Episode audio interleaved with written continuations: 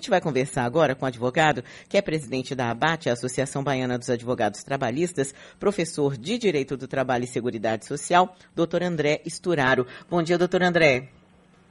Bom dia, bom dia a todos. Muito obrigado pelo convite. Imagina, obrigada ao senhor por pela gentileza de nos atender.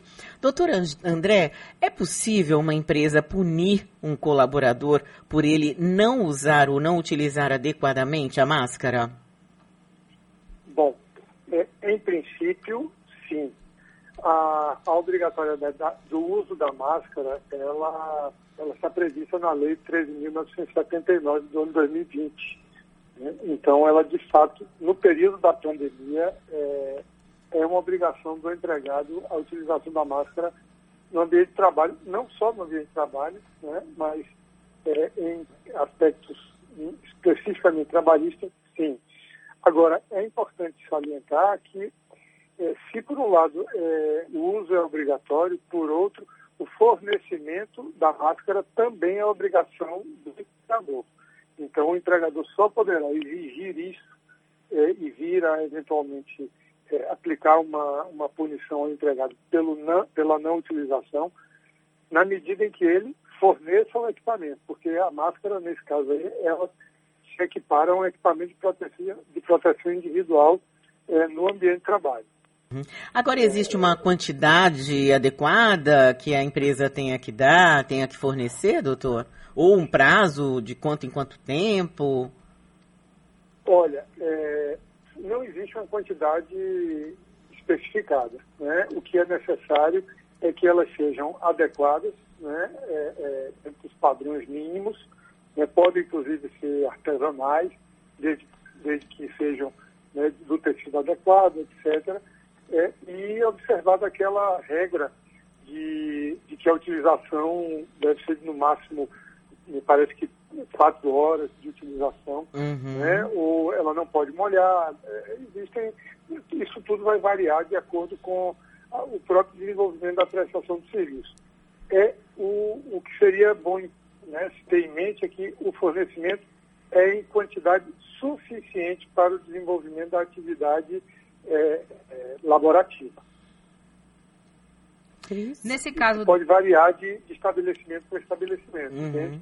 Por exemplo, é, um, uma atividade que exige esforço físico, o empregado ele vai suar, né, é, é, é vai transpirar bastante, então é, é, isso pode exigir um pouco mais.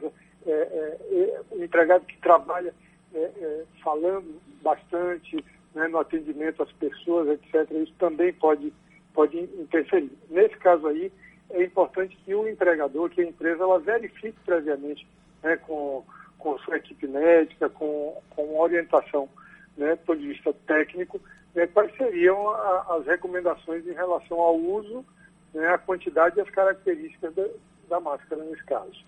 É, doutor, bom dia, Cris Cambuí falando. É, só assim para ficar claro, né? Esse em caso de justa causa, qual é a implicação dada para que seja justa causa?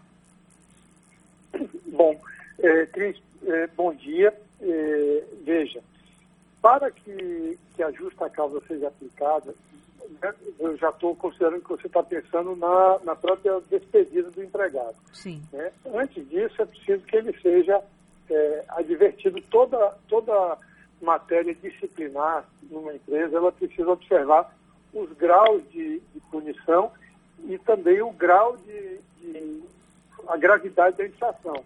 Né? Então você tem a advertência, né, você tem a própria suspensão né, do contrato por um período e a, a demissão, a despedida dele por, por falta grave, ela, ela é a última instância, ou seja, ele já teria que ter infringido mais de uma vez. O simples, a simples não utilização por uma vez, ela, ela não ensejaria o despedimento do empregado, mas a recusa, né, é, é, a recusa é, é de forma assim é permanente, né, ou, ou, a reincidência, sim, ela ensejaria né, a despedida do empregado pela falta grave. Uma outra informação, doutor André, apesar é, da, da utilização do protocolo, desse protocolo e de outros terem sido amplamente divulgados pelos veículos de imprensa, pelas autoridades, é importante que a empresa também tenha no endomarketing essas informações?